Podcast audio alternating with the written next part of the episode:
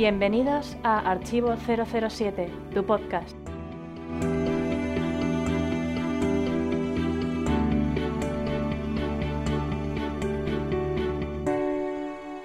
No desesperéis, que esto ya ha empezado, que en una semana ya empieza el rodaje del esperado Bond 24 y en una semana tendrá lugar la esperada rueda de prensa donde se desvelará el título, el reparto principal y alguna cosilla más. Eh, ¿No es así, Javier?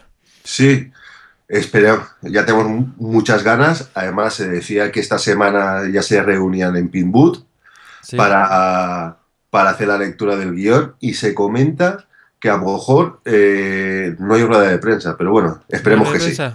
Mm, yo creo que sí, espero que sí. No sé, siempre se ha hecho alguna rueda de prensa. Me parecería raro que no tengamos alguna. Como lo llevan con tanto hermetismo este año, o sea, dicen que hace un fotocolo a una, a una cosa así, se decía por lo menos, Por lo menos para que salga Daniel Craig con los productores y Sam Pero yo, yo espero que haya rueda de prensa. Sí, yo creo que sí. Bueno, pues... Con muchas ganas, con muchas ganas ya. bueno, pues mientras esperamos a que esto comience tendremos este podcast muy completo, ya que le vamos a dedicar eh, este podcast a Jeffrey Holder, que interpretó a Baron Samedi, que falleció hace poco, y debatiremos también sobre los diálogos de la saga, un debate que va a dar mucho de sí, y el resto de las secciones habituales, un podcast co-presentado por Javier de Diego, más conocido como 58, y por un servidor, Alberto Bon. Empecemos.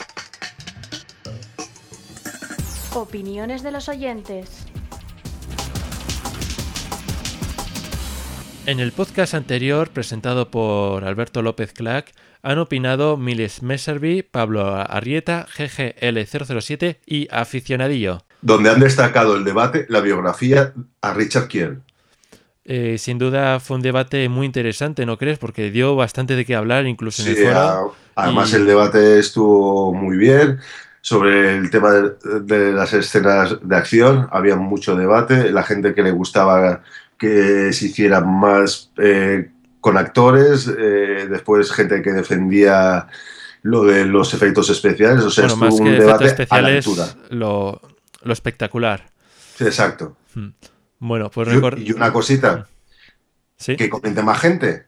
Exacto, que se anime la gente y que recordad que podéis dejar vuestros comentarios pues en el foro de archivo007.com, en nuestras redes sociales como Twitter, Facebook, Google Plus o nuestro correo electrónico que es podcast@archivo007.com. Sin más, vamos a empezar con el espontáneo. El espontáneo. En Halloween se os preguntó en las redes sociales cuál era para, vosotros el villano Bond más terrorífico y hemos elegido este comentario de José Ramón Fernández García. Max Story, sin, sin, duda alguna, por Dios.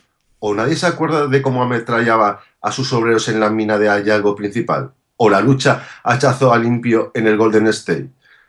Eso sí que daba miedo. La verdad es que Mazorin daba mucho miedo como psicópata y hizo un villano espectacular, ¿no crees? A la altura, a la altura de Bond, pues. La verdad es que si yo veo por la calle a Mazorin, saldría corriendo. No, no, yo veo a Mastori y me encierro en casa hasta, hasta que se haya ido del país, te lo digo. Sí, sí.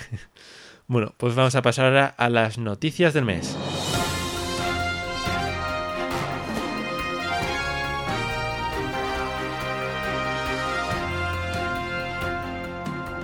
Noticias del mes.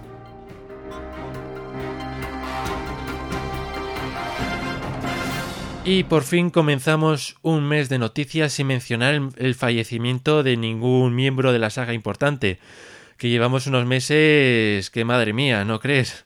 Sí, digo, madre mía, yo creía que teníamos que ir a entierro ya todos los meses, pero este, este, mes debe ser que como empieza con 24 nos dan un poquito se calma la cosa porque, madre mía, llevamos unos meses que sí, era cada dos días caía uno. Es una serie tan, tan longeva que es normal que vayan cayendo, por desgracia. Pero bueno, Pero bueno, por lo menos tenemos. han dado tranquilidad. Por lo menos tenemos a este mes de descanso. Exacto.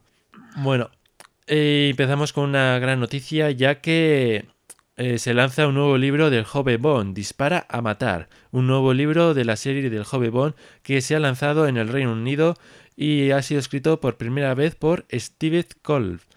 Que bueno, ya lleva varios mm, libros de, este, de esta edición del Jove Bond, aunque en España estoy seguro que no va a salir nada de esto. Así que bueno, más que nada para gente que sepa inglés y quiera importar de Inglaterra, pues puede resultar interesante, ¿no crees? Sí, yo creo que sí. O sea, yo tengo que decir una cosa. Eh, no soy muy fan de los libros de, de Bond cuando son cuando es joven, pero si sirve para sumar, que lo apoyo. Sí, cualquier cosa con Bond yo creo que está bien. Exacto. Así anima a, las nuevas, hay nuevas generaciones que empiezan con los libros y luego se pasan a las películas. Por eso. Bueno, seguimos. Neil Purvis y Robert Way escriben nuevo guion de la serie de la BBC según Variety. Los escritores de las últimas películas de 007 escribían el guion de la serie SSGB, adaptación del libro de Len Dayton, en que muestran una realidad diferente de que habría pasado si Alemania nazi había logrado invadir Inglaterra durante la Segunda Guerra Mundial. No tiene fecha de estreno y costará de seis episodios. Pues me parece una buena noticia. Primero, porque si es para una serie de BBC, sabemos que es calidad seguro, como ha pasado con Serlo, con la misma eh, con la misma serie que hicieron de Ian Fleming, aunque haya sido para BBC americano. El Doctor Who también. Exacto. Y si está Purvis y Way, yo creo que va a ser un buen guion. Mm, que no cabe duda. Mm, me recuerda, bueno, recordamos que hay una película que también se llama La Batalla de Inglaterra, producida por Harry Saltman y dirigida por Gus Hamilton, que narra eh, la batalla que evitó que lo que eh, esta realidad diferente de que Alemania consiguiera conquistar Inglaterra. Sí, además es la historia un poco de la aviación. Sí, exacto. Y la verdad es que puede ser también interesante lo que comenta esta serie de qué habría pasado si en esta batalla no hubieran ganado Inglaterra y hubiera conseguido los nazis invadir Inglaterra. ¿Qué habría pasado? ¿Cómo habría bueno, cómo habría ido la historia después de todo eso?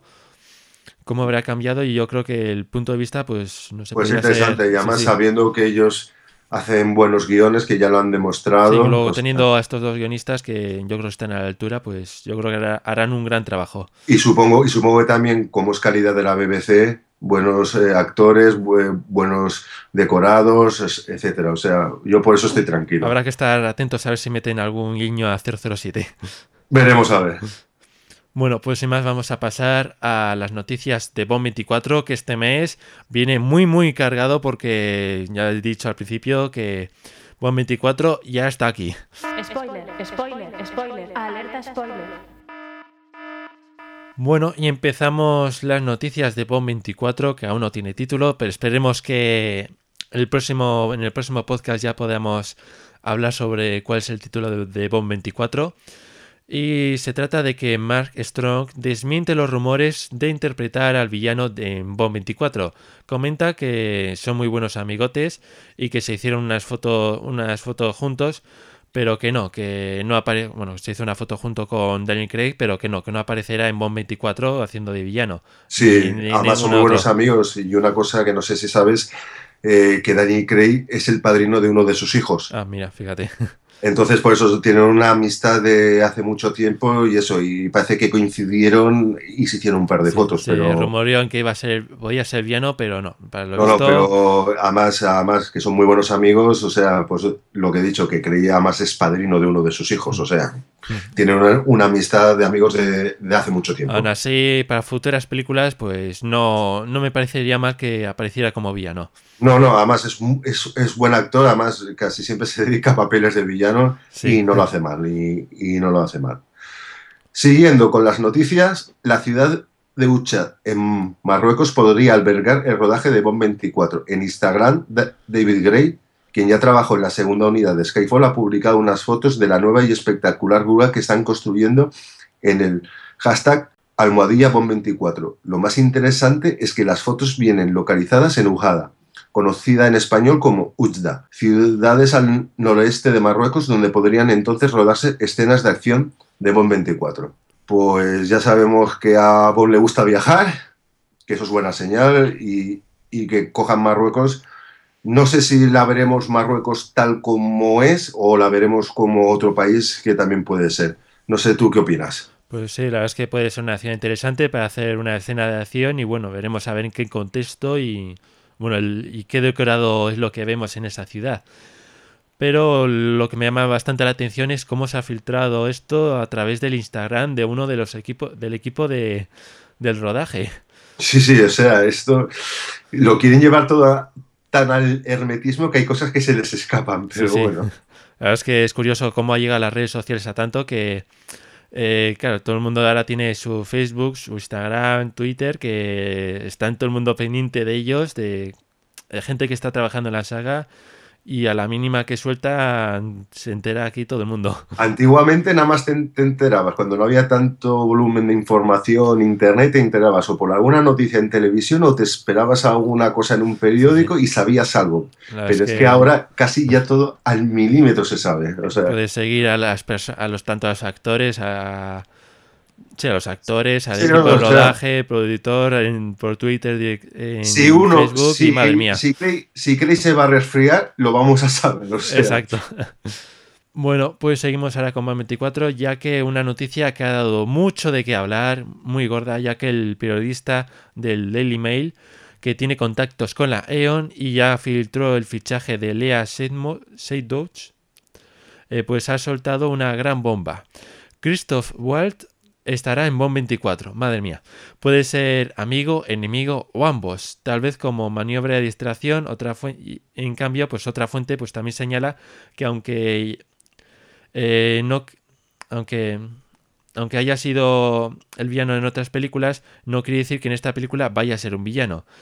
Pero esto no quedó así, ya que al poco tiempo el Daily Mail asegura que en una rueda de prensa en la rueda de prensa que creemos que estará este mes, pues prevista, por ejemplo, creo que a principios de esta semana, se anunciará que Christoph Waltz interpretará a Franz Oberhauser, hijo del difunto instructor de esquí de Bonn, eh, Hans Oberhauser, en el relato de Ian Fleming Octopussy. Sin embargo, fuentes creen que que no quieren, bueno, fuentes que no quieren ser nombradas afirman que en realidad estamos ante el mismísimo Ernst Stablo Bluffet. Esto es un, digamos que han puesto ese nombre para engañar, pero que en realidad va a, interpretar al conocido villano de Bond.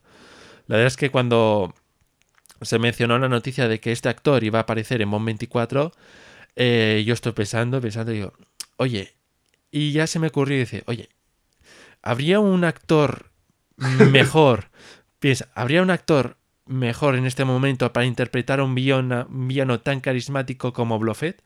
Digo, es que no, no se me ocurre ningún villano mejor. Y luego saltó la noticia de... Sí, eh, podría ser de Bluffet, podría hacer de Bluffet.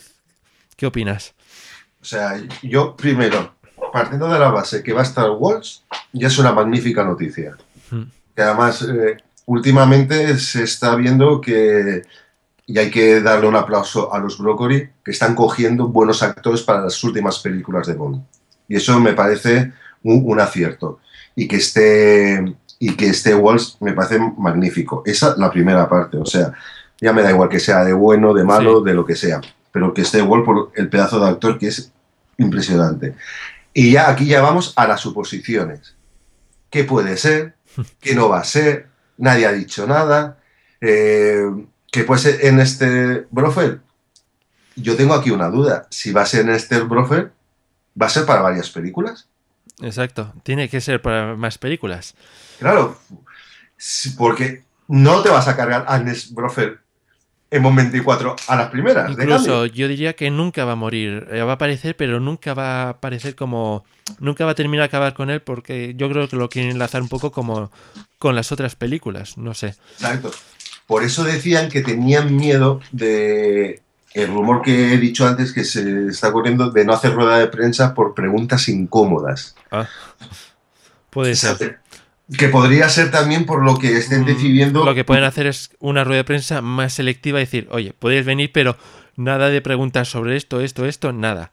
Simplemente preguntáis un poco de sobre Sí, os damos el, personaje, o, también, os dejamos venir, os dejamos el guion de ¿eh? las preguntas que podéis hacernos. sobre usted va a ser el profe, dice, no puedo decir nada, cuando veáis la película ya lo veréis. O... Seguramente es que no.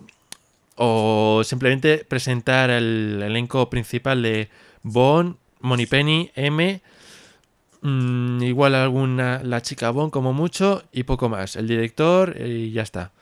Es que a mí, eh, según todo esto, según todo esto, a mí me falta todavía gente por presentar. Porque eh, si vamos a recordar, eran dos chicas Bond. Mm, Nada Exacto. más tenemos una. Exacto. Una británica Eh, y otra ah. francesa, podría ser, ¿no? Exacto. Si Walsh no va a ser el malo, todavía nos falta un malo. O puede ser malo, pero no es realmente el principal malo. Exacto. Exacto. O sea, a mí todavía me faltan aquí cosas pendientes. Yo, o sea, eh, después de Skyfall y después de escuchar la noticia de que iba a volver, iba a participar este actor, Christopher Waltz, Mm. se me hizo una escena en la cabeza de si Skyfall terminó con la típica eh, escena de Bond llegando al despacho, saludando a Moneypenny, llegando al despacho de M, toma la misión, venga, vete a cumplirla. Tenemos trabajo que hacer.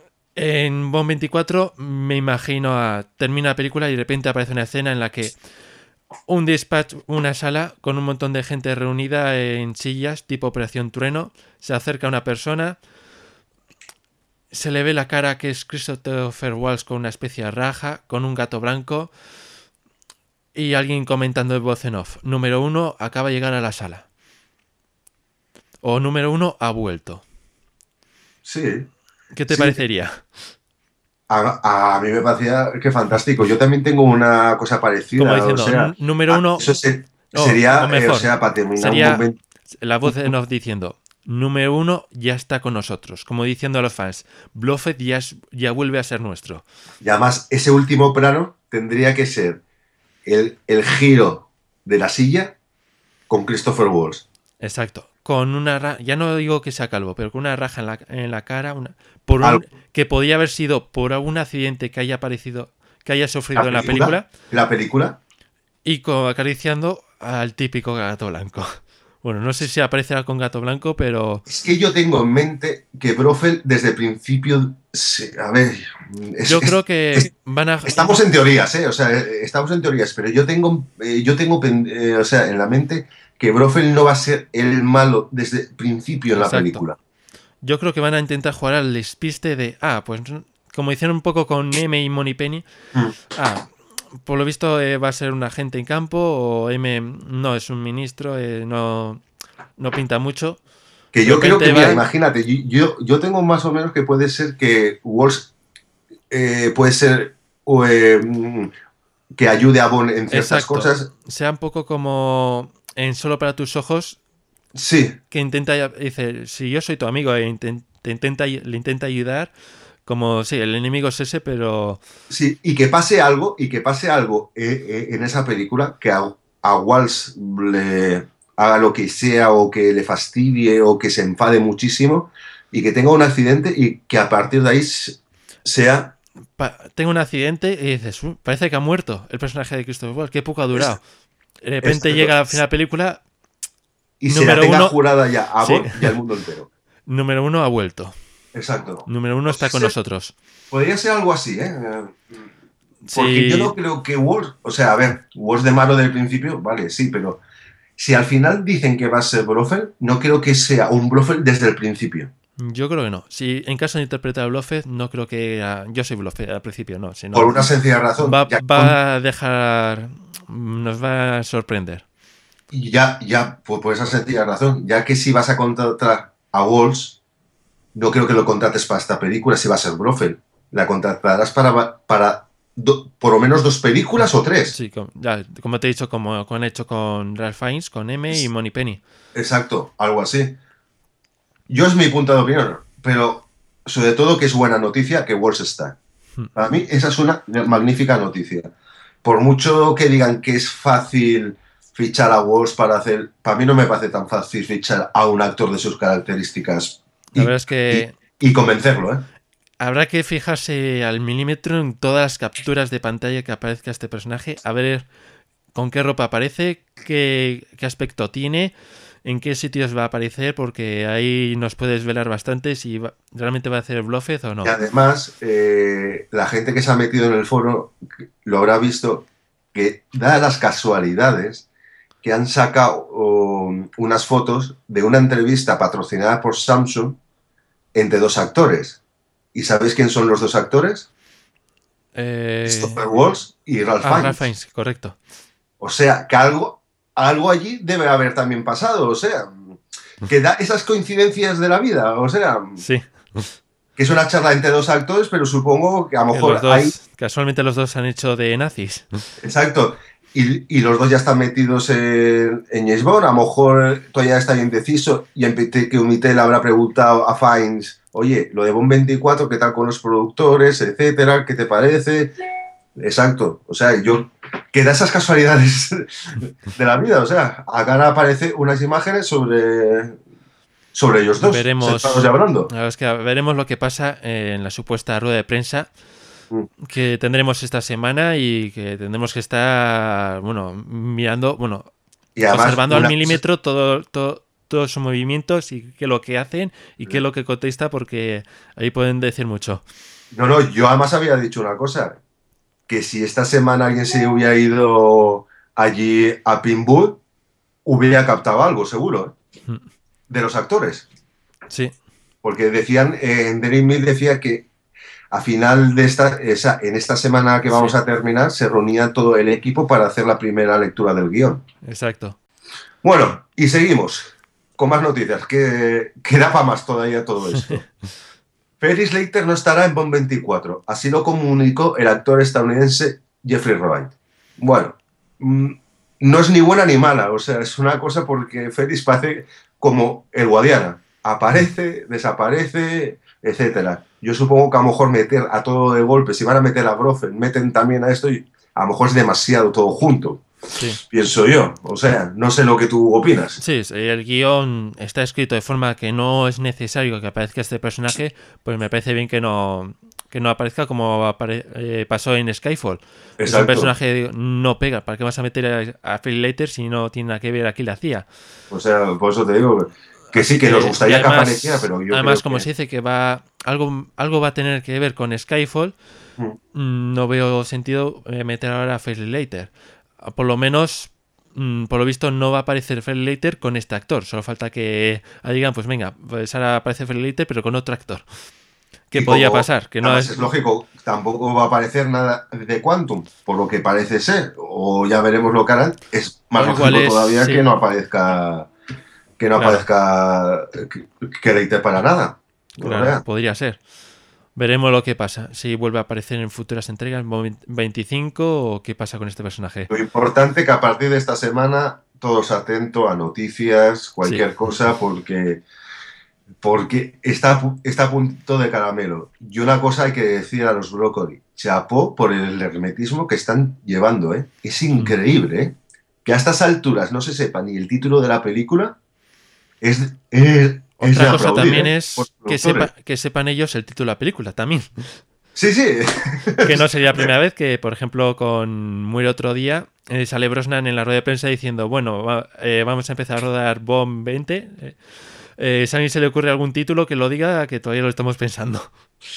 Sí, pero yo supongo que esta película sí sabrán el título tranquilamente después de pasar. Bueno, aunque Bueno. después de pasar por varios guionistas, como dice alguno, a lo mejor todavía no lo saben, pero yo creo que sí lo saben. Mm, Pero Veremos, no me sorprendería que dijeran, "Mm, ¿qué título vamos a poner aquí, por favor? no, a ver, con- a- acuérdate de Skyfall, que lo tenían tan guardado que antes de la rueda de prensa que se supo el título, pero aquí ni eso, o sea, yo por, Por eso, eso. le doy un, un aplauso a los Por productores. eso digo que, que igual es que ni siquiera lo saben. Por eso Sí, sí, filtrado. igualmente, igualmente.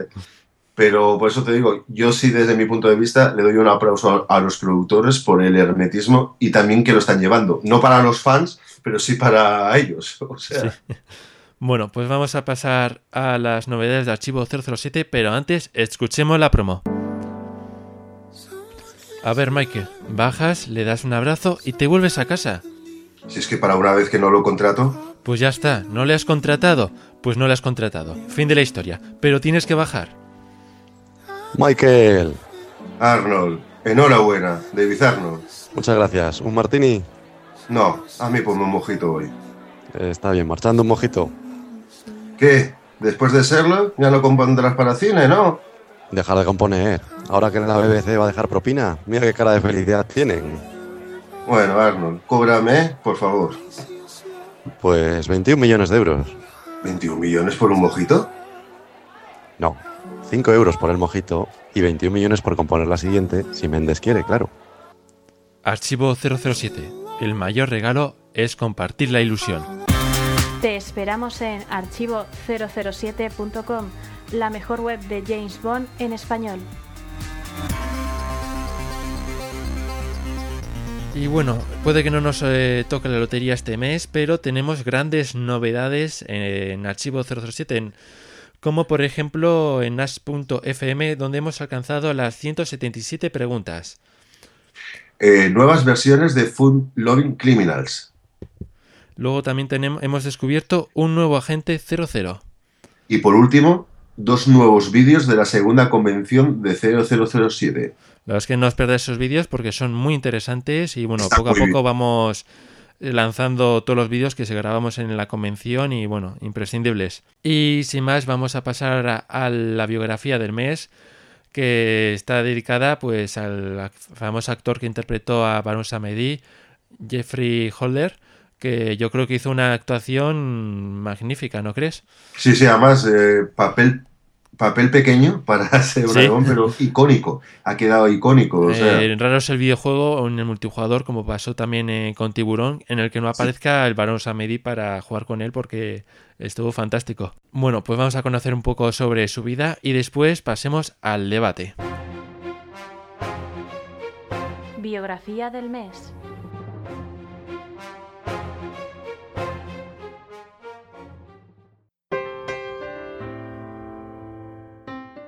Jeffrey Lamont Holder nació en la capital de Trinidad y Tobago, Puerto de España. Su padre, Arthur Holder, era un representante de ventas y su madre, Louise de French Holder, era ama de casa. Asistió a la escuela Tranquility y después fue a la escuela secundaria de Queens Royal College en Puerto de España. A la edad de 7 años comenzó a bailar en la compañía de su hermano mayor Boscoe, en la Holder Dance Company.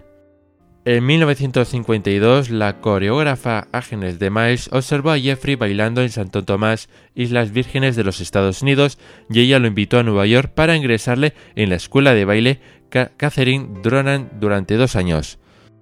Holler se convirtió en el bailarín principal del Ballet de Ópera Metropolitana de Nueva York desde 1955 hasta 1956. Además, Holler fue un pintor prolífico, coleccionista de arte, autor de libros y música. Como pintor ganó una beca Guggenheim en Bellas Artes en 1956. En 1955 se casó con la bailarina Carmen de la Vallade. Vivía en Nueva York y tuvieron un hijo llamado Leo Anthony Lamont Holler en 1962. En 1958 interpretó al genio de la lámpara en Aladdin, un musical que retransmitió la CBS. Holler comenzó su carrera en el cine en la película británica Durante la Noche de 1962. Siguió con Doctor Dolittle de 1967 y en 1972 fue elegido como el hechicero en todo lo que usted siempre quiso saber sobre el sexo. En 1973 interpretó el papel de Barón Samedi en la película de James Bond Vive y deja morir, donde además contribuyó con la coreografía de la película. Durante los años 70 y 80 apareció en numerosos anuncios de 7-Up. En 1975 Holler ganó dos premios Tony por la dirección y diseño de vestuario de The Wit, la versión musical de color negro del Mago de Oz, con lo que se convirtió en el primer hombre de color no africano nominado en ambos premios. Otros trabajos destacables fueron Annie de 1982, Bomberang, El príncipe de las mujeres de 1992 con Eddie Murphy o poniendo voz en películas como El oso de la casa azul o Charlie y la fábrica de chocolate de Tim Burton donde es el narrador. En 1994 puso voz al videojuego Infierno, un thriller cyberpunk, donde también trabajó con Grace Jones. Jeffrey Holder murió en Manhattan por complicaciones de neumonía el 5 de octubre de 2014. Desde Archivo 007 le dedicamos este podcast.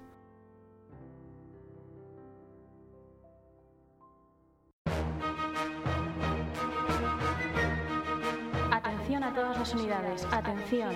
El debate comenzará en 3, 2, Y antes de comenzar el debate, demos la bienvenida a Gonzalo, más conocido como GGL007. Bienvenido. Saludos, Alberto, ¿qué tal? Un placer estar otra vez con vosotros. Y que casualmente hace poco te has incorporado como uno de los colaboradores de Archivo 007, ¿no es así? Pues sí, un honor para mí que me recibáis con los brazos abiertos, con lo cual puedo agradecerlo públicamente, que para mí es un orgullo. Bueno, se puede decir que este es un podcast de colaboradores, ya que los tres casualmente somos colaboradores de Archivo 007. ¿Qué tal, Javier? Un saludo también. Un saludo. Y ya que lo ha dicho, lo ha dicho Alberto, buena y que es un honor que estés con nosotros. Muchas gracias. Como digo, de verdad, no es mío y, y presumo de ello donde puedo. haces bien, haces bien. Bueno, pues en esta, esta gran saga de 007 no solo se ha hecho famosa, como ya sabemos, eh, por las grandes escenas de acción, de las cuales se discutió en el podcast anterior, sino que sus diálogos y frases en la saga siempre han estado a una gran altura y por ello hemos reunido, bueno, hemos intentado mencionar, vamos a intentar mencionar en este podcast los que más destacamos de esta saga, que la verdad es que ha sido, creo, por lo menos para mí, muy difícil. ¿No creéis? Por ejemplo, eh, Javier. Para mí es que es muy difícil, o sea, eh, es que tiene tantas frases, tantos diálogos, tan, tanto es imposible decir, mm, esta es la mejor, para mí será una, para Gonzalo como será otra, es que es muy, es muy difícil. Mm. Lo bueno es que tiene magníficas frases, diálogos, etcétera. ¿Tú qué piensas, Gonzalo? Pues como bien decís y como decía Alberto, vamos a intentar escoger alguna, porque es que es imposible escoger la mejor frase o la mejor diálogo, porque es que hay muchísimas y todas de altísima calidad. Bueno. Y, y bueno, ya en, en, frases sueltas ya ni te cuento, porque las one-liners estas que sueltas son Connery, es que son todas geniales y todas Sí. te hacen gracia. Entonces, bueno, vamos a ver cómo, cómo lo hacemos. Sí, bueno, vamos a hacer lo que podamos y sin duda este debate se nos va a hacer corto. Empezaremos por cuál es para vosotros eh, el mejor diálogo favorito de la serie. Por ejemplo, Gonzalo. Bueno, pues primera dificultad ya de por sí. Le, le decíamos antes que si fueras de chicas o villanos, pues más o menos sabes tres o cuatro que no son tus favoritas. Pero es que aquí en diálogos, en cada película, siempre hay alguno que es favorito. Entonces, bueno, ha sido bastante difícil. Yo tenía escogidos dos. Y, y me quedo, pues, por ejemplo, el diálogo entre Bond y el Doctor No cuando están cenando. Porque yo creo que es muy significativo y además marca el comienzo de la serie y el comienzo de los villanos. Unos villanos que hablan de Spectre, que hablan de si trabaja para el este, si trabaja para el oeste, y le dice el doctor, no, este y oeste son solo dos puntos en la brújula, no, no significan nada para mí. Me parece muy, muy brillante esa interpretación de, de que ya no son malos políticos, sino que son malos de todo el mundo y que van a acabar con el mundo. Entonces, bueno, me parece muy siniestro y todo el diálogo me parece fantásticamente llevado. Y luego también había elegido pues todo lo de Bond y Vesper en Casino Royale, que me parece fantástico, tanto en el tren como luego en la habitación. Sí, sí, además ese diálogo, sobre el de Vesper en el tren y en el casino, es brutal, me parece. O sea, Todo, todo Casino Royale está brillantemente escrita y efectivamente los juegos de, de palabras que hacen Bonnie Vesper me parecen muy, muy, muy buenos. Bueno, a mí lo que has comentado de Doctor No, sin duda en la película se nota en esa película que ese, ese diálogo entre Doctor No y Bond está muy cuidado y muy detallado y se esforzaron bastante en que quedara también, porque yo creo Claro, que es uno de los y puntos fuera- fuertes. Y ten en cuenta que fuera político, claro, que no, que Claro. no mojasen a la Unión Soviética porque querían quedarse aparte y por eso introducen a Spectre, claro, y es la primera vez que se dice lo que significa Spectre. Y, Sí. y sin duda en esa película, eh, esa escena por lo menos es de los el mejor, el- bueno, diríamos el punto fuerte de toda la película. Para ser la primera, yo creo que no un diálogo que estaba muy muy bien. además, yo creo que es es jus- justamente ese, diálogo marca a la franquicia a partir de ahí, con Bonnie y con los villanos. O sea, de sentarse fríamente, abrazar el uno al otro, a la cara, creo que sienta las bases en la franquicia a, a- a lo largo de su historia. Bueno, y Javier, para ti, ¿cuál es el mejor diálogo de, de la saga? Es como ha hecho Gonzalo, es muy difícil, pero yo me quedo, por ejemplo, en Operación Trueno, el diálogo que tiene jugando a las cartas eh, eh, con, eh, cuando le dice Bond, dice, veo, veo un espectro alrededor suyo y se queda así largo diciendo, ¿cómo? O sea, me parece buenísimo porque se están diciendo de todo en ese diálogo, sa- sabe cada uno quién es y además es muy cínico en todo, en todo momento. A mí ese diálogo me parece espectacular, que también es una parte del Bond O sea, que es muy cínico, eh, muy irónico haciendo las frases. Sí, a mí me el- encanta. has elegido un diálogo increíble porque a mí me encanta cuando Bond se encuentra con el villano y le empieza a meter pullas Pero por todas partes. por todas partes, sobre todo. eh, veo un espectro detrás suyo, el espectro de derrota Sí, sí, pero. todo el rato, eh, pero... Hay, eh, hay un momento. Y me recuerda que- también un poco a otros diálogos, como por ejemplo en Panorama para Matar, como cuando dice, me gusta pescar con caña. Sí, O, eh, por ejemplo, en El Mañana Nunca Muere, cuando dice, mm, escribir un libro, no sé, iría a la deriva, eh, refiriéndose al, al barco hundido. sí, sí. Además, si os fijáis y si os, o- os dais cuenta, en ese diálogo que he dicho, hay un momento. Es muy subliminal, pero para mí me parece cuando Largo dice, pero en mi tierra tenemos otras cosas para quitar el malfario. Y le enseña, hace el gesto, pero al mismo tiempo le enseña el, el símbolo de Spectra. El anillo. El anillo. El anillo, el anillo. El anillo, o sea, es, es que indi- indirectamente se están metiendo el uno con el otro y es subliminal, o sea, es, es maravilloso para mí ese diálogo. Por supuesto, además, Bond le añade, vamos a ver si funciona esa mala suerte con las cartas y encima Exacto, luego le da una paliza, claro. Exacto, exacto. es que es muy bueno. Es Está muy, muy bueno. bien. Operación Trueno está muy bien escrita también porque tiene frases geniales. Luego, sí, eso las comentamos, pero bueno, están muy bien los diálogos también de Operación Sí, Trueno. También Sí. tiene una frase que a mí me hace mucha gracia cuando, cuando está con la chica y, y le dice, cuando le dice Bond, que se llama que dominó, dice, y dice, uy, ¿qué, qué vista tiene? Y cuando se va dice, pues ya verás cuando estés en mis dientes. O sea, Sí, Espera llegar a mis dientes. sí. es que tiene frases. Tiene Toda la Operación Trueno, ya digo, porque también con Fiona, si te acuerdas también, le, le suelta el discurso ese de, de lo que he hecho hoy ha sido por la reina. Y por supuesto Fiona le contesta, hombre, claro, su ego, señor Bond, ¿cómo va a hacer el amor a una mujer? Que todas empiezan a oír el co- coros cantando y demás. Está Sí, sí. muy bien Operación Trueno. Sí, la verdad es que- en diálogos. Pero sobre todo la frase que has indicado con Largo, sin duda yo creo que es lo mejor de la película. Sí, sí. Y también la de Fiona que le dice al final, pues aprovechese. Sí. Esa, esa también es buena. O sea, es que tiene diálogos muy buenos esa película. O sea, tiene, a ver, en esa película, después que nos vamos a las 23 y es Sí, que también, y también. Bueno, O sea, eh, en mi caso, pues yo voy a elegir eh, la frase, bueno, el diálogo que empieza así. Vino tinto con el pescado, debí sospechar. Bien, bien no sabré mucho de vinos, pero lo tengo de rodillas. Ese discurso que tiene Bond con Red Grant, cuando, como dice, le tiene rodillas, apuntándole con una pistola en el vagón del tren y me parece brillante, una de mis, bueno, mis películas favoritas. Y esa escena con la pelea que viene a continuación, pues yo lo creo que ese diálogo dice mucho del personaje, ¿no creéis? Por ejemplo, Fantástica, Gonzalo. Fantástica porque además le, le aporta el toque cultural de Bond, de beber vino tinto con el pescado, que sería una aberración. Y en contraste está el malo, sería el malo, por supuesto, que pasa del vino, pero le dice, mira, ahora te tengo yo de rodillas, así que ¿cómo te sientes? Old man, que le llamaba viejo, o compañero, no sé cómo era en español, que le está vacilando siempre con ese apelativo. Y efectivamente lo tiene de rodillas, pero claro, está muy bien traída también desde Rusia con amor. sí, sí, además, en ese momento, Reagan se cree un- una, una superioridad sobre él porque lo ha apresado tal y cual, o sea, y se cree que está por encima de él. Curiosamente, y de- dentro de la sencillez de la escena, para mí es uno de los momentos en los que más a merced del villano está James Bond. Exacto. Porque está de rodillas, con las manos en los bolsos y con una pistola a un metro. Es que es muy difícil hacer algo ahí, ¿no? No puedes, no tienes posibilidad de reacción estando de Y además rodillas. ves, ves a, ves a que se está, se está regodeando de esa situación, ¿sabes? Que Sí, también sí, se recrea. Sí, disfruta del momento. disfruta el momento. Bueno, Y y porque luego además le dice todo eso de que la primera bala no te va a matar, sino que te vas a arra- a arrastrar hasta mí, hasta que te llegues aquí arrastrándote. Sí, que es sí. muy cruel, además, es un puro sadismo. sí, bueno, y Javier, pasemos a la siguiente pregunta.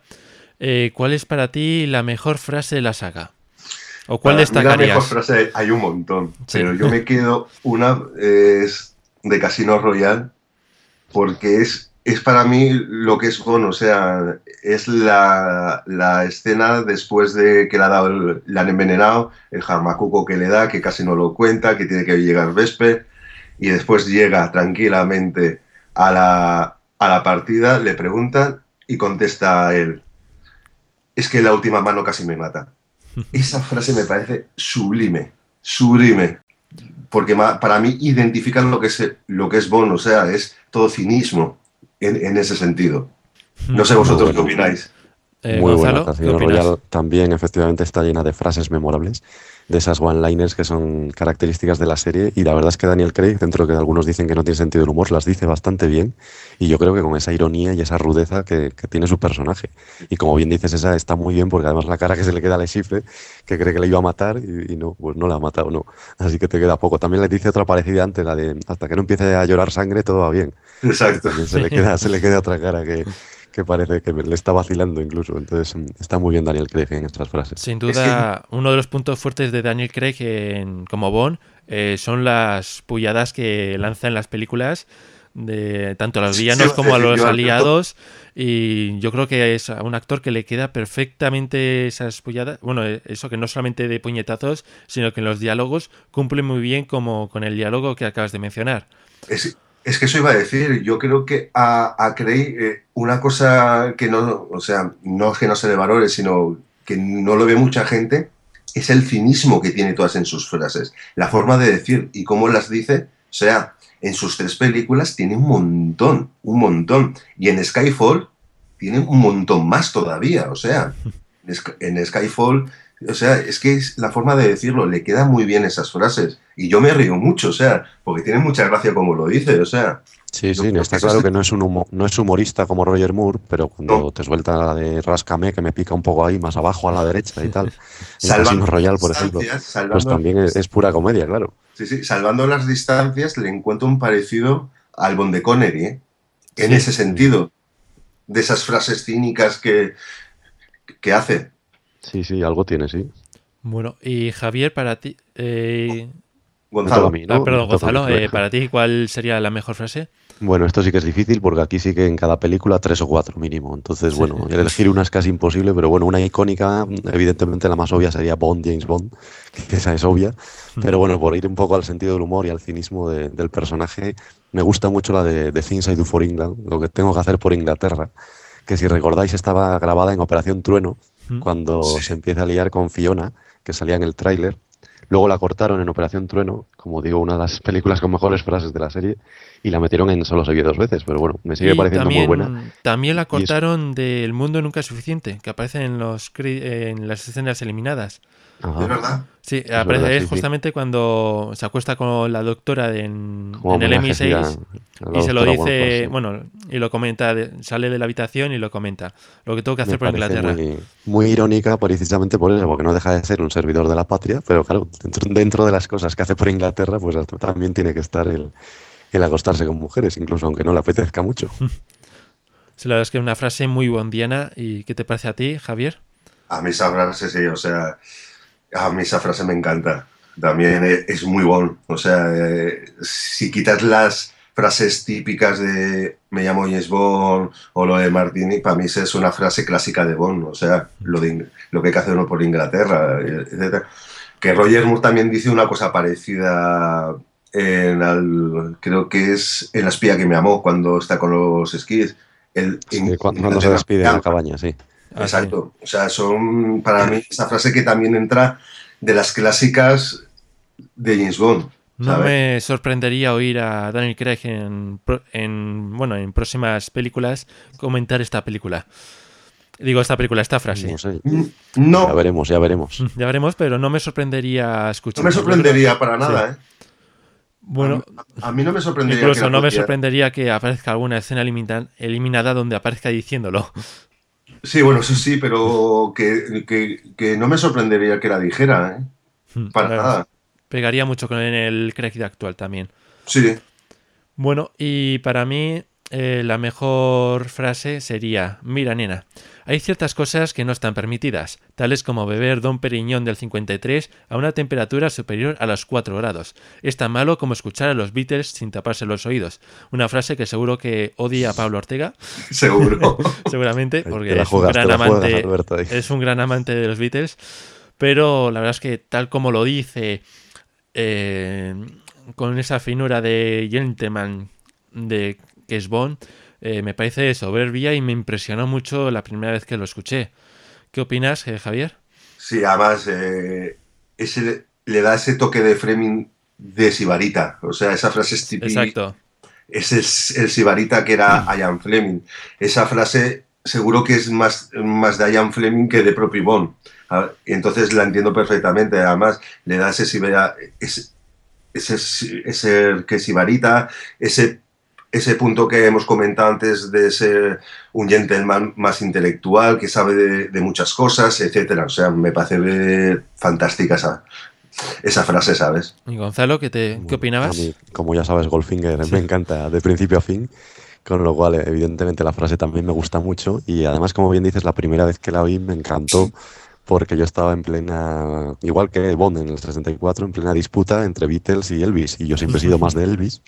Y, y Bond, que no se decanta, pues de repente te suelta eso y, y deja a los Beatles bastante mal que es todo, por supuesto, artificial, pero luego Paul McCartney ya sabemos que trabajó para Bond. Sí, El caso es que, bueno, la frase es, es brillante y de alguna manera, pues deja a los melenudos de Liverpool a distancia, porque James Bond es otra cosa, y aunque había Beatlemanía, hay que recordar que Goldfinger empieza la Bondmanía, con lo cual, marcando las distancias, como Sí. debe ser. De- tal- a mí, mira, hablando de, eh, de eso, también hay una frase que me encanta mucho de, de- que hemos hablado poquito, pero es eh, de, de Roger Moore, Sí. eh, en Moonraker, en el tema Esa, de- esa la, la iba a mencionar yo, la iba a mencionar yo ahora mismo. en el tema, en el tema cuando está disparando con la escopeta, que al final dice, sí, al final había dos pájaros. Me parece también que Sí, me encanta esa sí. frase. Cuando le dice Draxi que ha fallado, señor Bond, ¿usted cree? Y Sí. cae el, el- el villano. Es que yo quería romper una lanza a favor de Roger Moore, claro. Es el Yo también, ¿eh? mejor Yo comediante. El Sí. mejor comediante y probablemente uno de los que mejores frases ha tenido, porque claro, se las escribían para él directamente. Entonces los otros tenían sus frases cínicas, pero para Roger Moore era un constante festival de la comedia. Y afortunadamente Moonraker, por ejemplo, que muchos la maltratan por su argumento, yo creo que tiene uno de los guiones más divertidos y con mejores frases. Desde el, las de Doctor Agujet, Sí, sí. se la presenta y le dice, ah, una mujer. Solo con esa cara que pone Bond de una mujer, es de un una misoginia absoluta y es fantástico. Luego cuando le atan a, a las 3G y le dicen que le van a dar una vuelta en el aparato de las gravedades, le dice el mal, "Lo- esto lo aguanta hasta un niño de 8 años. Ya, el problema es que nunca se encuentra un niño de 8 años cuando se le necesita. El- bueno, el traductor creo que en la traducción dice que era algo de un abuelo. Un Te encuentras abuelo, a un sí, abuelo pues, cuando lo necesitas. Sí, sí, pues es que toda la película es un constante bombardeo de frases brillantes, de líneas eh, humorísticas y claro, la cara con las que la dice Bond pues, además- es genial. A- aparte en esa película tiene una escena que yo me río mucho cuando está en la, habitación y está bus y encuentra y encuentra los, los gaches de ella, las caras de ellos son, es brutal en toda en esa escena, ¿sabes? Sí, sí. Es que tiene le dice que, que es agente de la CIA ella y, y le dice Bond, ¿y usted cómo no le dice ella? ¿Y cómo sabe usted que esto es de la CIA? No, es que tengo amigos en bajos fondos y cosas así. Exacto. Bueno, vamos a pasar al mejor discurso de la saga. Gonzalo, ¿cuál sería para ti el mejor? Bueno, pues también es difícil y aquí me parece que estábamos casi empatados Javier y yo. Pero Sí. bueno, si tengo que decantarme por uno, pues voy a elegir por lo emblemático, lo icónico y lo que supone el discurso de Goldfinger en la obra maestra del crimen. Esas palabras memorables que dice, casi tomadas literalmente de la novela, el hombre ha escalado el monte Everest, ha llegado al fondo del océano, ha enviado cohetes a la luna, dividido el átomo, ha obrado prodigios en todos los campos del conocimiento humano, salvo en el crimen. Una magnífica interpretación. Incluso en el doblaje también. Lo estoy leyendo, ¿eh? que conste que lo leo, que no me lo sé de memoria. Pero me parece magnífico porque, claro, describe perfectamente al villano, a la megalomanía y a que quiere hacer la obra maestra del crimen y efectivamente robar Fornox parece fruto de un sueño, de una pesadilla, sobre todo porque al final Goldfinger no quiere robar Fornox, como todos sabemos, sino que quiere radiarlo, que es mucho más inteligente. Pero bueno, el discurso me parece maravilloso y, y muy, muy interesante para describir al personaje, claro. Mm, Javier, ¿qué opinas? Ah, es que eh, cualquier cosa de Wolfinger es magistral, o sea, empezando por ahí, cualquier cosa de, de Wolfinger es magistral, pero el discurso me parece espectacular, además, hab- eh, hablando, o sea, creyéndoselo encima, o sea, es que es brutal. Y él, y el personaje, o sea, el, actor, muy bien, o sea, eh, lo hace perfectamente. Me parece que es tanto como la presentación de Doctor No como esta, me parece magistral las dos. Ahí no puedo objetar nada. O sea, casi todos los villanos, si te fijas, casi todos los villanos tienen un discurso y bueno, unos están mejores que otros, ahí sí podemos elegir, pero claro, los villanos les da pie a eso. Es que, Podríamos destacar a Silva también, por ejemplo, que es muy bueno, o cualquier es otro, que, pero es que también lo que digo, eh, en, en- en- en una serie de Bond, hacer de villano es un papel muy agradecido, sí. porque te deja mucho más, mu- mucho más arco para actuar que en el papel de Bond. El Exacto. papel de Bond es un estereotipo, pero en un villano puedes hacer lo que quieras, más o menos dentro de un límite, a ver, pero es eso lo bueno que tienen los villanos de Bond, o sea, por eso tenemos tantos villanos tan magníficos y, y tan buenos. Bueno, y para ti, Javier, eh, ¿cuál sería el mejor discurso? Para mí estábamos, Gonzalo y yo casi también, eh, el, del poema de Tennyson de M. Me parece brutal. Porque además es eh, la forma como lo dice, que cuando ya se cree que se acaba todo el juicio, dice, bueno, y ahora voy a hacer unas palabras que les mete, o sea, les mete por derecha e izquierda diciendo sobre las sombras, que ya no son países, que ya no son, ya, eh, que el enemigo ya no es como lo conocemos, y alrededor de ese poema, todo lo que está pasando alrededor, que me parece que es, o sea, es el poema, el- la música, eh, lo que está sucediendo con Silva, con Bon por todas partes, me parece que es brutal. Además, sobre una cosa que también tiene que mucha razón, M, que ya los enemigos ya no son banderas, sino son personas individuales, que no, no saben ni quién son, ni cómo son, ni en dónde están. Y me parece también una, una carga dramática en ese momento, además, en inglés o, oyéndolo a, mm, a M, es más brutal todavía, ¿sabes? Cómo lo recita y cómo lo hace. Sí, la verdad es que el diálogo este es increíble, sobre todo destaco cómo lo han montado, porque te llega al alma, como lo menciona, ¿eh? lo dice M, las imágenes de Bond corriendo en ese momento, yo creo que queda perfecto. La verdad es que es un discurso, A mí sin me duda impactó, que la primera vez que lo vi me impactó Sí, muchísimo. O sin sea, duda, eh, merecido del 50 aniversario, creo yo. Sí, sí. Era- efectivamente, era mi segunda opción, vamos, mi primera opción por a la vez, porque la primera era un villano clásico y la segunda, el discurso de Tennyson es una obra maestra rotunda de la historia del cine y no estoy exagerando nada. yo estoy de porque- acuerdo contigo, ¿eh? Reivindica la figura de James Bond en un mundo que aparentemente ha dejado atrás el bondismo y los 50 años de una serie supuestamente caduca.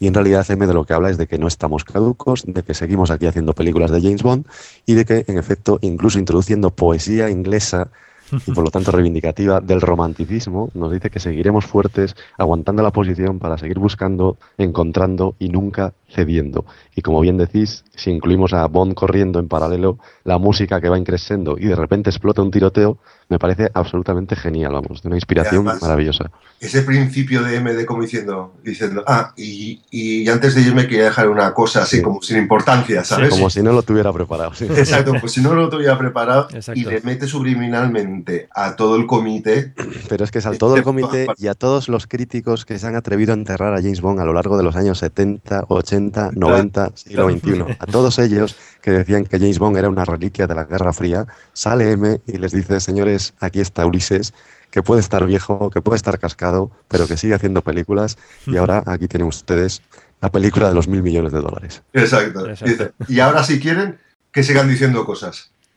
Bueno, yo en mi caso he elegido un, un discurso bastante diferente, al, creo yo, que el que habéis elegido vosotros, ya que he elegido el discurso que da Hugo Drass en la estación espacial justo antes, cuando va, antes de lanzar la primera cápsula con el veneno. Y me parece un discurso soberbio que es que lo escuchas así, quitando un poco el resto de la película y es que da miedo. Eh, cómo lo pronuncia Drass con esa entonación. Va a empezar una nueva era donde no- nosotros vamos a ser dioses. Me parece fantástico. ¿Qué opinas, Javier? Es que Hugo Drass da miedo en esa película. Sí. Es un villano que da miedo, o sea, Sí, sí. Eh, Sobre que todo en, está en más serio de en toda la ese película. es el discurso. que- o sea, pero tienes es- a Goldfinger, pero Goldfinger es, es de otra forma. Pero en ese discurso dices, "Eh, este va en serio, se va a cargar el planeta entero sí, ahora sí. mismo. Y lo crees, ¿eh? Sí, sí. lo crees directamente que se lo va a cargar. Porque en toda, en toda la película está serio, o sea, ni una risa, ni un nada.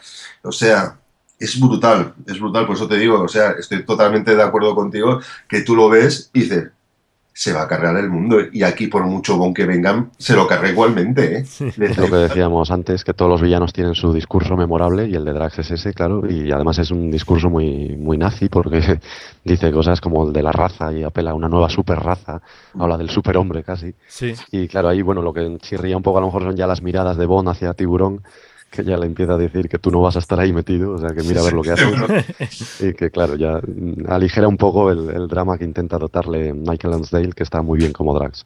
Y otro discurso que creo que Gonzalo y yo también coincidimos, aunque la, ah, aunque la menciono así de pasada, es la primera parte de Javier Bardem Sí. so- sobre Claro, las claro, ratas. claro, O sea, las ratas, claro, sí, sí. lo de las memorable, memorable. Sí, la O sea, es que. ese plano bajando Bardem y hablando desde el fondo, acercándose a Bond, explicando lo de la isla, lo de las ratas, y sabes cómo se matan a las ratas, las dejas, no sé qué, las metes en un bidón y al final las ratas nada más se comen a las ratas. O sea, me parece Y luego con el sonido que hace. Ese Sí, sonido sí. que hace con los dientes de. Y dices, Es lo que ya decía solamente Javier, los- por Los eso. villanos ya de por sí son un regalo, pero es que encima ahí Sam Mendes planifica en un plano secuencia, con lo cual ya Javier Bardem se luce, porque vamos, desde el fondo del pasillo hasta adelante, te va soltando eso y, y te queda en el sasillón que se va acercando cada vez más y tú te vas dando para atrás por si acaso Sí, te sí. Además, que es lo que dijo Bardem, o sea, que le dejó improvisar, o sea, una cosa que tiene Méndez es que lo dijo Bardem es que te deja mm, dentro de lo que es, pero te deja improvisar como actor, o sea, Sin claro, y duda- eso a un actor es darle todo, o sea. es Sin duda todo. por esa, solamente por ese discurso que suelta Bardem, eh, ya se convierte para mí en uno de los mejor, uno de los mejores villanos de la saga. Sí, sí, o sea, es que villanos de las sagas hay muy buenos, o sea, yo creo que hay más buenos que malos, Eso seguro, eso seguro, por algo nos gusta. en ese sentido, porque nos gustan que sean los villanos así, malos, o sea, hasta Carver. También el discurso que da Carver en un momento dado también me parece buenísimo. Además, metido en un momento dado, en aquel Sí. tiempo, sobre todo el tema de la información, de las tecnologías, de no sé qué, me parece también, o sea, Carver también hace un muy buen discurso en ese sentido, pero claro, si yo me tengo que quedar, me quedo con el de Tennyson, me quedo con el Bardem, con el que habéis dicho de, de Drax, o sea, es que, claro, el problema de esto es, ¿con cuál te quedas? Dices, pues Claro, depende claro. del momento. Efectivamente. Afortunadamente, si tenemos tantas películas es para poder elegir. Y dependiendo del estado de ánimo, Bueno. pues unos días eres más clásico y te ves a Goldfinger y la gozas. Y otros días estás más moderno y harto de críticas, te ves Exacto. Skyfall y dices, pues ahora te comes tú esa Porque crítico de pacotillo. En una serie que tengas cuatro películas, pues lo puedes eh, decir que fácilmente me gusta esta y esta, pero en una que tiene 23 películas, es que... encima, si te gustan todas, ya ni te cuento. Exacto, Sí, ese, es, exacto. ese es el problema, que te gustan todas. Mi- Bendito problema, bendito problema.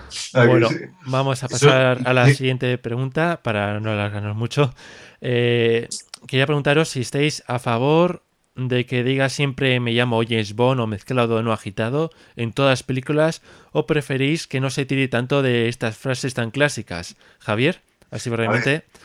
Yo creo que estas son marcas de la casa. Esto es como cualquier marca, o sea, a mí, me, a mí por ejemplo, la de me llamo Bond y James Bond, sí me parece que esa es una que la tiene que decir sí o sí en la película. Pero ya la de mezclado, eh, no agitado, ya depende. Depende, depende de la situación, porque en Skyfall, por ejemplo, que, que no la dice para nada. Bueno, Roger Moore la dice en algún momento. Bueno, sí, sí que la dice, sí. Sí, Sí, Pero, Roger bueno, Moore sí. sí, pero no la dice él. Se lo dice mí a. Lo dice- exacto. Que me amó. Porque lo querían alejar lo más posible de Sean Connery. Sí, pero lo que te digo, por ejemplo, la de mezclado o no agitado, en, en Skyfall creo que no lo dice. Además, la famosa frase de dice, tengo cara de que me importe.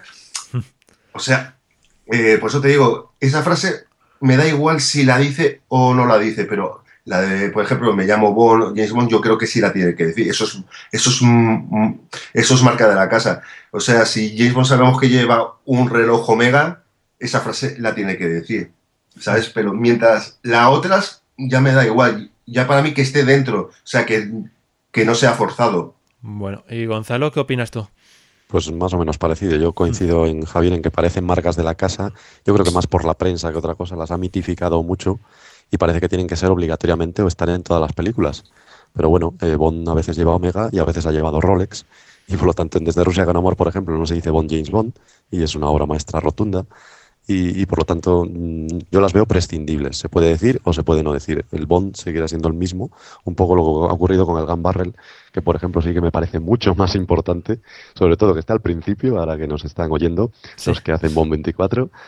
Eh, y en ese sentido, pues mira, en Casino Royale no estaba al principio y aún así me parece una de las mejores películas de la serie. Entonces, bueno, si ellos lo hacen de tal manera que al final nos va a convencer de que está bien, pues mira, me lo puedo creer. Entonces, si en vez de decir Bond, James Bond, lo dice otro, o lo, como lo decía, por ejemplo, Mr. Big en Vivi deja morir, que le cortaba cuando lo estaba diciendo. Sí, es muy buena esa. Que también está bien. O, por ejemplo, en vez de pedir el vodka, dice tengo cara de que me importe. O lo dice la chica en lugar de él. O incluso con un guiño desde Rusia con Amor, dicen mis amigos me llaman James Bond.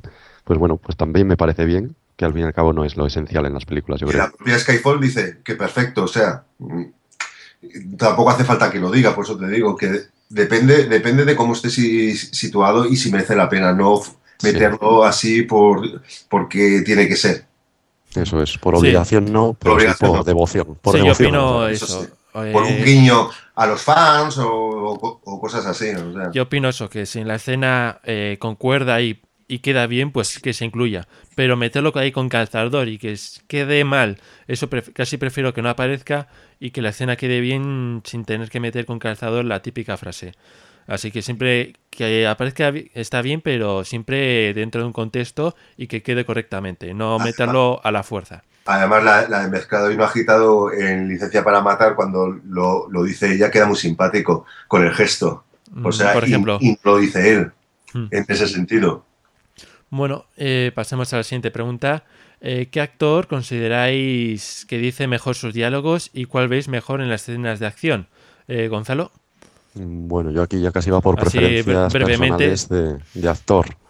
Y, claro, a mí como actor, pues Sean Connery, el primer James Bond, me parece yo creo que el mejor, o por lo menos el que mejor se adaptó al personaje. Y la forma de decir sus one-liners, que fue el que inventó el concepto de frase irónica, pues yo creo que es insuperable. Y, bueno, en ese sentido me acuerdo de, tantas y tantas frases que dice, como que parece que se le ocurren literalmente en ese momento.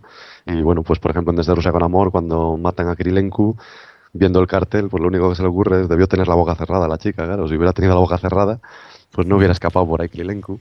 Me parece fantástica la forma de, declamar las frases, de decirlo y por supuesto también en versión original, que gana mucho el acento escocés, que incluso da pie a parodias, pero bueno, a mí me parece que Son Connery es el que mejor dice las frases. ¿Y en acción a quién elegirías? Y luego en acción, pues bueno, ahí ya, desde luego Daniel Craig está marcando distancias porque yo creo que por físico es el que más te crees que es un agente especial de un servicio secreto, porque claro, si es un servicio secreto tiene que estar preparado para la acción. Entonces yo me creo más a, Daniel Craig, sin olvidar que Sean Connery también fue finalista a Mister Universo hmm. y que por lo tanto, bueno, también yo creo que funcionaba perfectamente. Y bueno, ahí están las escenas de acción memorables que citasteis en un podcast anterior que recomendamos escuchar, por ejemplo, en el ascensor con, Peter Franks o en el tren con Red O sea que Sean Connery y Daniel Craig. ¿Y para ti, Javier? A ver, yo aquí es que yo que en qué bon consideras que hice mejor sus diálogos para mí todos. Yo ahí no puedo elegir, o sea, según el momento me puede gustar más Roger Moore en plan más simpático o me puede gustar... Claro, es que tienes razón, claro, eh, Roger Moore dice frases pero en plan comedia, entonces claro, también las dice muy bien, las dice como nadie, claro. Para mí todos, o sea, porque eh, tengo la suerte de que, oye, quiero un bomb más cínico, pues me voy a... Me voy a... a uy, se me, uy, a Sin Connery, me voy a Sin Connery y me voy a eh, digo, y me voy a Daniel Craig. ¿Quiero algo más de comedia? Me voy, me, voy a Roger Moore. ¿Quiero algo más frío? Me voy a Timothy Dalton, ¿sabes? ¿Quiero una mezcla entre comedia y algo más cínico? Me voy a Brosnan. O sea, es, para mí yo ahí me gustan todos, o sea, eh, en ese sentido. no puedo decir quién es mejor. ¿Y en acción a, quién, ¿y en acción a quién elegirías? En acción, yo estoy ahí con Gonzalo. Gonzalo y yo coincidimos. En acción me parece que el que, el que marca primero es, es Connery y después, y después también en escenas de acción, como dice, en la forma de ser, por su aspecto físico y por todo, que Daniel Craig.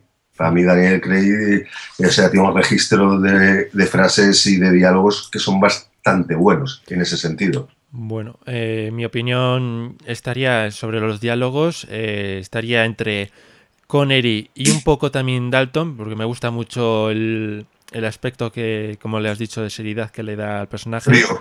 Ese es, es el más frío frío, para sí. mí de todos. Y como ha venido del teatro, pues yo creo que se nota bastante Sí. al actor y viene muy bien. Y luego para escenas de acción eh, me quedaría con Danny Craig, pero también por muy, muy cerca estaría George Lazenby, que a pesar de los años que ha pasado de la película, veo las escenas de acción de Al Servicio Secreto de Su Majestad y aún me siguen impresionando por lo duras y fuertes que son. Sí, estoy de acuerdo son. La labor de increíbles. Peter Han es muy buena en las escenas de acción y recordemos que la Zenby en la prueba de casting le rompió la nariz a, Exacto. a Yuri Burienko, el Sí, actor pero con es que que estaba, las porque escenas- era una fuerza de la naturaleza, vamos, la Zenby era también es que muy ve- fuerte. Ve Que lo tenían que pulir, lo tenían que pulir. Además, además para mí esa película me parece, es una de mis favoritas. O sea, la de 007 al servicio secreto de su majestad. O sea, y yo también veo muy bien a Lancevi, como también dices tú, en las escenas de acción. O sea, Ya simplemente ahora que me he acordado, un diálogo de esa película me parece soberbio. Bueno, eh, un discurso de esa película me parece soberbio es cuando Tracy empieza a recitar un poema también, que no hemos Sí. mencionado. Con exacto. Es cuando empiezan a venir los helicópteros, también sería un discurso bastante mm, llamativo dentro de la saga.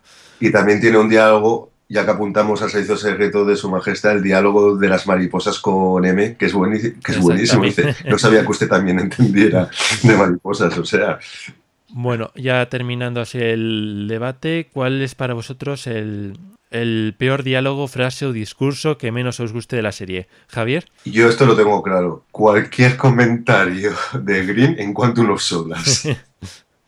Bueno, y Gonzalo, para ti. Un poco cruel, un poco cruel eso de Green. Alguno tendrá buen hombre. No, bueno, yo creo que no. también lo tengo.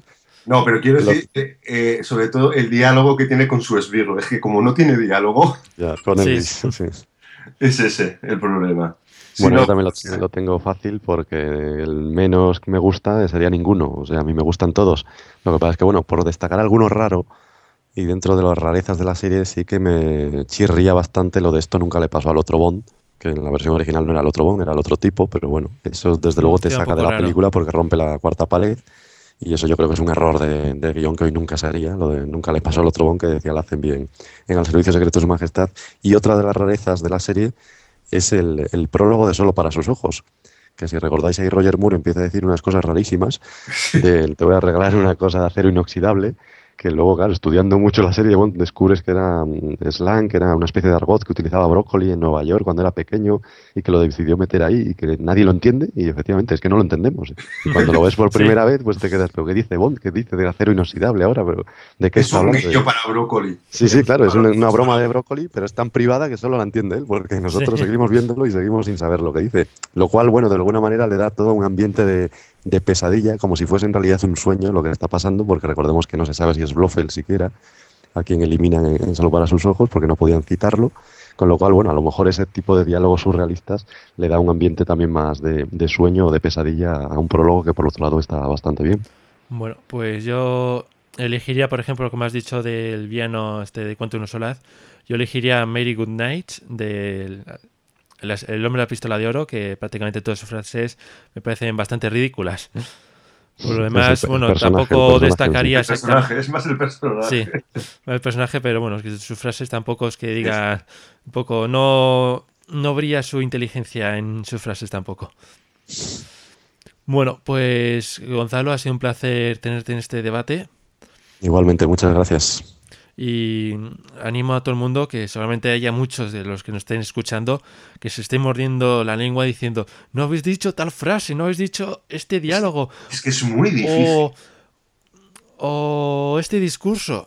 Pues os animo a todo el mundo a que, que os pase esto, a que entréis en el foro, en Facebook o en cualquiera de nuestras redes sociales y digáis, pues os habéis olvidado de, no habéis mencionado esta, que para mí es la mejor, que, que haya un poco de debate también en, en las redes sociales, ¿no creéis? Y por supuesto les animamos a que participen también en los podcasts. Ya sabemos que se pueden apuntar libremente, que cada mes está uno de los Albertos, que son famosos y hacen un trabajo excelente.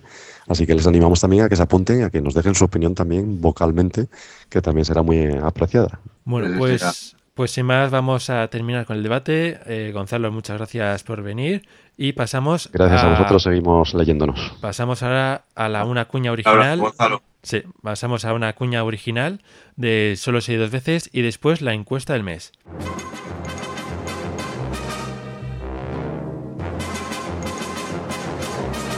Una banda de helicópteros con las más modernas armas enfrentada a James Bond en su pequeño autogiro plegable. Satélites espaciales que desaparecen en plena órbita. El fabuloso volcán de Spectra, donde se pretende provocar una tercera guerra mundial. Bellezas orientales que tientan con una sonrisa. Con James Bond usted también vivirá dos veces. Porque Sean Connery es James Bond en Solo se vive dos veces. Estreno en los cines de tu ciudad.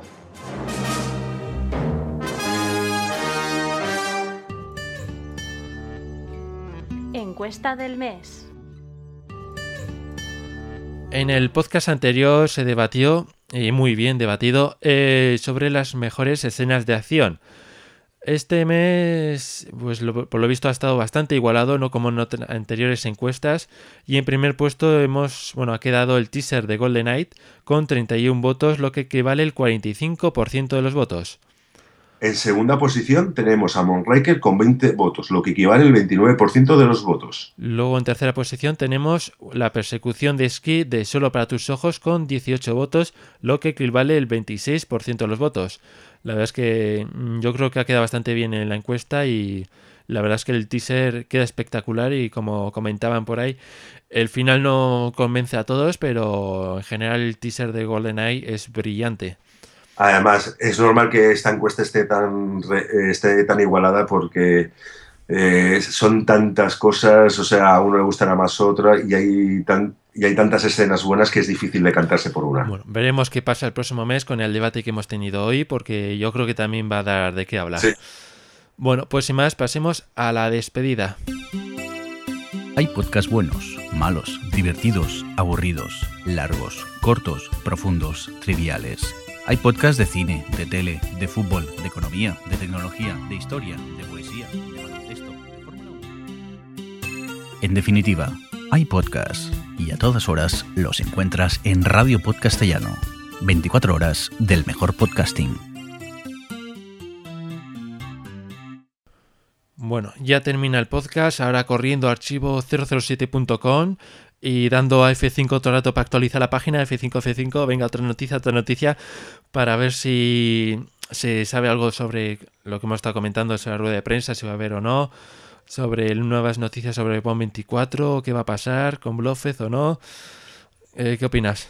F- Yo creo, yo creo que este fin de semana estarán tranquilos, o a lo mejor nos sorprenden en fin de semana, pero yo creo que a partir del lunes la maquinaria Bond a Sí. toda marcha, ya estarán todos los periodistas preguntando a amigos que estén allí, que les digan algo para sacar cosas, etcétera. Yo creo que la maquinaria ya está. En cuanto ya- empiece, cuando, em- cuando empiece el aro de prensa, la gente va a decir, ah, pero ha habido un, un tráiler de Star Wars, no me he enterado. Exacto, exacto. Yo creo que también. Porque es una película también muy esperada, la de Bond 24. Yo creo que para el próximo año, si hay dos películas esperadas, puede ser La Guerra de las Galaxias y sobre todo Bond 24. Bueno, pues Javier, muchas gracias por participar en un nuevo podcast. Además, es un placer. Mm. Animo a toda la gente, por favor, animaros, que seamos más, que seamos más voces nuevas para conoceros, etcétera, que se pasa genial y además se pasa en un momento, no te pones nada nervioso, porque hablas de un tema que sabes, que te gusta y animo a toda la gente. Y a ti, Alberto, por invitarme en esta ocasión. Bueno, pues en el próximo podcast volverá un Alberto López en un podcast la mar de entretenido, como siempre, y que conoceremos, como hemos dicho, todas las novedades que aparezca de Bond 24 y del resto de la saga. Así que sin más, hasta luego.